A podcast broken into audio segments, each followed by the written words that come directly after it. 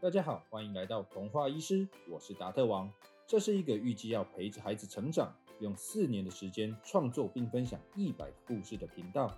不只提供有趣的原创故事，更会融入轻量级的医学或生活素养小知识，邀请爸爸妈妈们跟着我们一起来实现亲子共读。今天童话医师要分享的故事是大嘴巴的嘎嘎姑。小朋友们，你们有自己的秘密吗？你会跟朋友分享秘密吗？分享后的心情如何呢？有没有听过一句话，保守自己秘密的最佳方法就是不要从自己的嘴巴说出去？今天故事的主角大嘴鸟嘎嘎咕遇到了一个关于保守秘密的难题，一起来听听看它发生了什么事吧。故事要开始喽！嘎嘎咕是一只刚上小学的大嘴鸟，它的身体是黑色的。脖子与胸前有一片像围兜兜一样的白色，它的脚爪上有四根指头，两指在前，两指在后。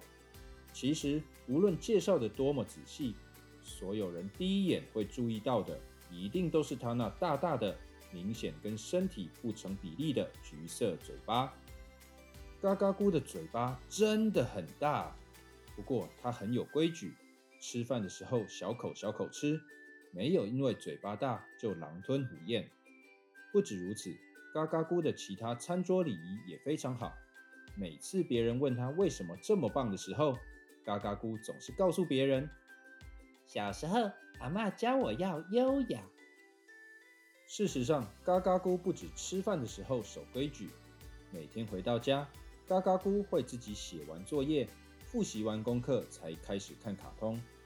他看卡通也很有节制，通常三十分钟左右就会自己停下来休息，保护眼睛。除此之外，自己整理玩具、准备书包、准时上床休息等等，嘎嘎咕都做得很好。总之，他是一个不太需要别人担心的孩子。唯一的问题是，嘎嘎咕有点大嘴巴。嘎嘎咕第一次听到人家说他大嘴巴，是在大班的时候。那时候，嘎嘎咕有一位好朋友，叫做咕咕嘎。咕咕嘎也是一只大嘴鸟。有一天，嘎嘎咕和咕咕嘎不知道为什么聊到小时候包尿布的事。我跟你说，我小时候把布布穿到游泳池里，结果布布破掉了。里面居然有很多很多透明的小球球哦，是不是很神奇？嘎嘎咕神气地说：“我妈妈说，我一小时候，爸爸帮我做尿布，结果我脚脚一踢，一边就飞到嘴爸爸嘴唇上来。”咕咕嘎臭屁的讲完，两只小鸟一起笑了。两只小鸟聊个不停。越讲越起劲，好像在比赛谁的精力比较厉害一样，完全停不下来。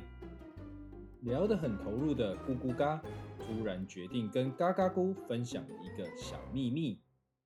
我平常还穿尿布，我不能跟别人说。嗯嗯嗯，我不会跟别人说的，这是我们的秘密。嘎嘎咕用力的点点头，很认真的答应咕咕嘎。这时候的嘎嘎咕觉得能被好朋友信任，一起拥有秘密的感觉真好。只不过午餐之后，一切都变了样。午餐的时候，嘎嘎咕一样很守规矩的把饭吃光光，不小心掉在桌上、地上的几颗饭粒，他也都自己捡干净。吃完饭的他，开始试着和坐在旁边的另一只大嘴鸟菲利讲话。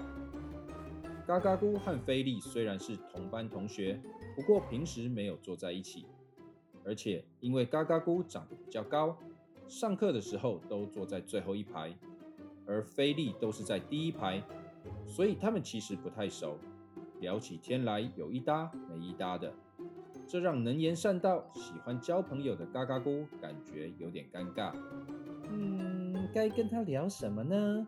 怎样才能引起他的兴趣啊呀？对了对了对了，嘎嘎咕想起了早上那种跟别人拥有共同秘密的感觉，突然间想到一个主意。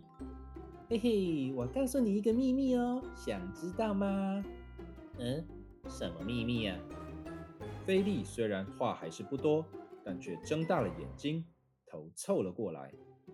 看到策略奏效的嘎嘎咕，兴奋地把原本答应咕咕嘎不跟别人说的事忘得一干二净，嘴一张就把咕咕嘎还在穿尿布的事告诉了菲利。虽然嘎嘎咕有交代菲利不能跟别人说，但是不晓得为什么，这个本来应该是秘密的事，很快的就一个传一个，一下子全班都知道了，气得咕咕嘎哭了一个下午。回家前对着嘎嘎咕丢下一句：“我决定不要再跟你这个大嘴巴说话。”一开始，嘎嘎姑还搞不太清楚“大嘴巴”是什么意思，所以还不以为意。他脑袋里想着：“我们都是大嘴鸟，嘴巴不是差不多大吗？”但是当他知道“大嘴巴”其实是在怪他多嘴，无法守住秘密之后，就觉得有点生气。而且他还开始觉得这都是菲利的错，是菲利不应该把秘密再说出去。所以跑去找菲利大吵了一架，吵到老师来了，才硬把他们两个分开。了解事情经过之后的老师，严肃地看着还气鼓鼓的嘎嘎咕，问道：“你觉得很生气吗？”嘎嘎咕点点头。老师接着问：“可以告诉我你为什么生气吗？”嘎嘎咕其实有一点心虚，所以故意不讲话。如果不想说的话，那我问你摇头或点头好吗？嘎嘎咕想了想，点点头。你是不是因为嘎嘎咕说你大嘴巴才生气的啊？嘎嘎咕点点头。那你觉得这都是咕咕嘎的问题吗？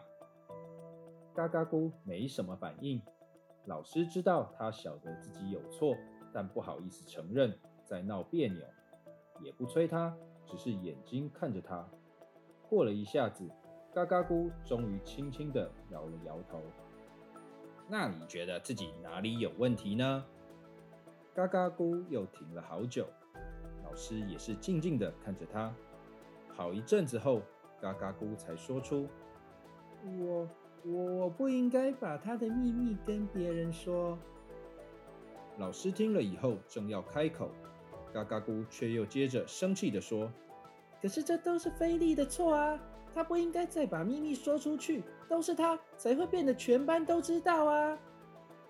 老师看着终于把真实想法说出来的嘎嘎咕，稍微想了想后，告诉他：“菲利确实也有错，但既然你知道自己有错，应该也知道老师现在在谈你的问题，所以我们先讲你犯的错，好吗？”嘎嘎咕勉强的点了点头。你觉得咕咕嘎为什么跟你讲他的秘密呢？嘎嘎咕想了很久，摇摇头。因为你是他的好朋友，他信任你，对吗？嘎嘎咕好像听懂了，点点头。那你为什么跟菲利讲别人的秘密呢？嘎嘎咕想了一下，终于想起来他那时候跟菲利讲秘密的原因。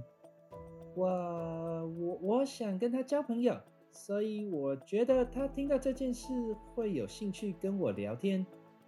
老师听了以后点点头，说道：“你想和菲利交朋友，那老师可以说你希望菲利喜欢你、信任你，对吗？”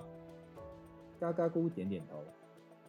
你想到的方法就是告诉他一个秘密，只是这个秘密刚好是嘎嘎咕的秘密，对吗？嘎嘎咕不好意思的点点头。老师接着问：“那老师的问题来喽，咕咕嘎跟你说秘密是因为信任你，你想跟菲利交朋友，让他喜欢你、信任你。但是你可以用一个人对你的信任来交换另一个人对你的信任吗？”这个问题对嘎嘎咕来说有点难。他脑中想到的首先是早上被好朋友咕咕嘎信任。一起拥有秘密的美好感觉。接着想到的是自己下午跟菲利聊天时有一搭没一搭的尴尬。最后想到的是咕咕嘎回家前难过、生气的样子。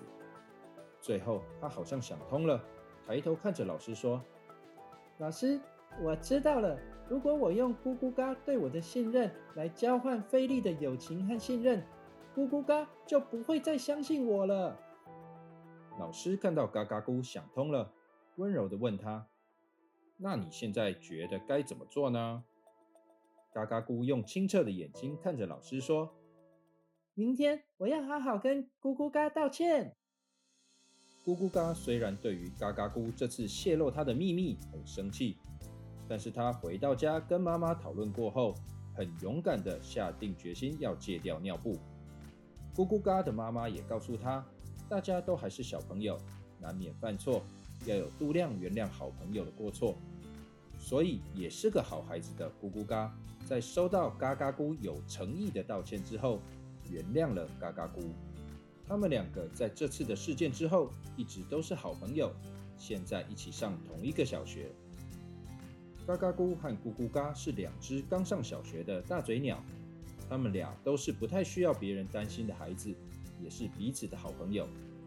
嘎嘎咕偶尔还是有点大嘴巴，有时候差点就要说出别人的秘密，但是咕咕嘎会一直提醒他，而嘎嘎咕也记得大班时犯的错。不止不会生气，也很认真修正自己，犯错的频率越来越低。不过这一天，嘎嘎咕听到咕咕嘎一反常态，要去做一件危险、调皮的事情。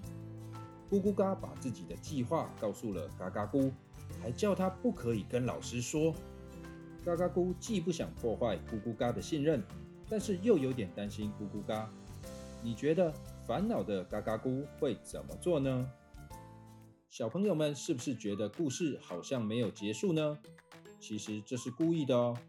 这样的故事结尾叫做开放式结局，是一种为了让听众、观众思考、讨论，进一步对故事有所理解的设计，绝对不是达特王偷懒不写结尾哦。童话医师达特王希望小朋友们在这个故事中学到的是，当然是嘎嘎咕的老师说的，不要用别人对你的信任。来交换另一个人的信任，这是人和人彼此交往互动的基本原则，也是大人们常常告诉小朋友嘴巴要严，不要大嘴巴的原因。但是有没有例外状况需要考虑打破原则呢？嘎嘎咕故事的结尾就很适合用来讨论什么时候应该放弃帮朋友守密的原则。达特王的想法是目的很重要。目的不同，需要遵守的原则就不同。原本保守秘密的目的是为了要保护别人对你的信任，但如果好朋友要去做一件危险的事，这时候阻止好朋友去做危险的事，或许就变成更重要的目的了。如果嘎嘎姑觉得无法靠自己阻止好朋友去做危险的事，可能就要考虑打破原则，把状况告诉老师，以达到阻止嘎嘎姑的目的了。但是因为例外状况很多，有时候其实也没有真正完美的处理方法。达特王不觉得自己写的就会是完美的答案，所以才故意留了一个开放式结局给大家，请小朋友们有机会要和爸爸妈妈或者老师讨论看看哦。这集的故事就到这边，下集再见喽，拜拜。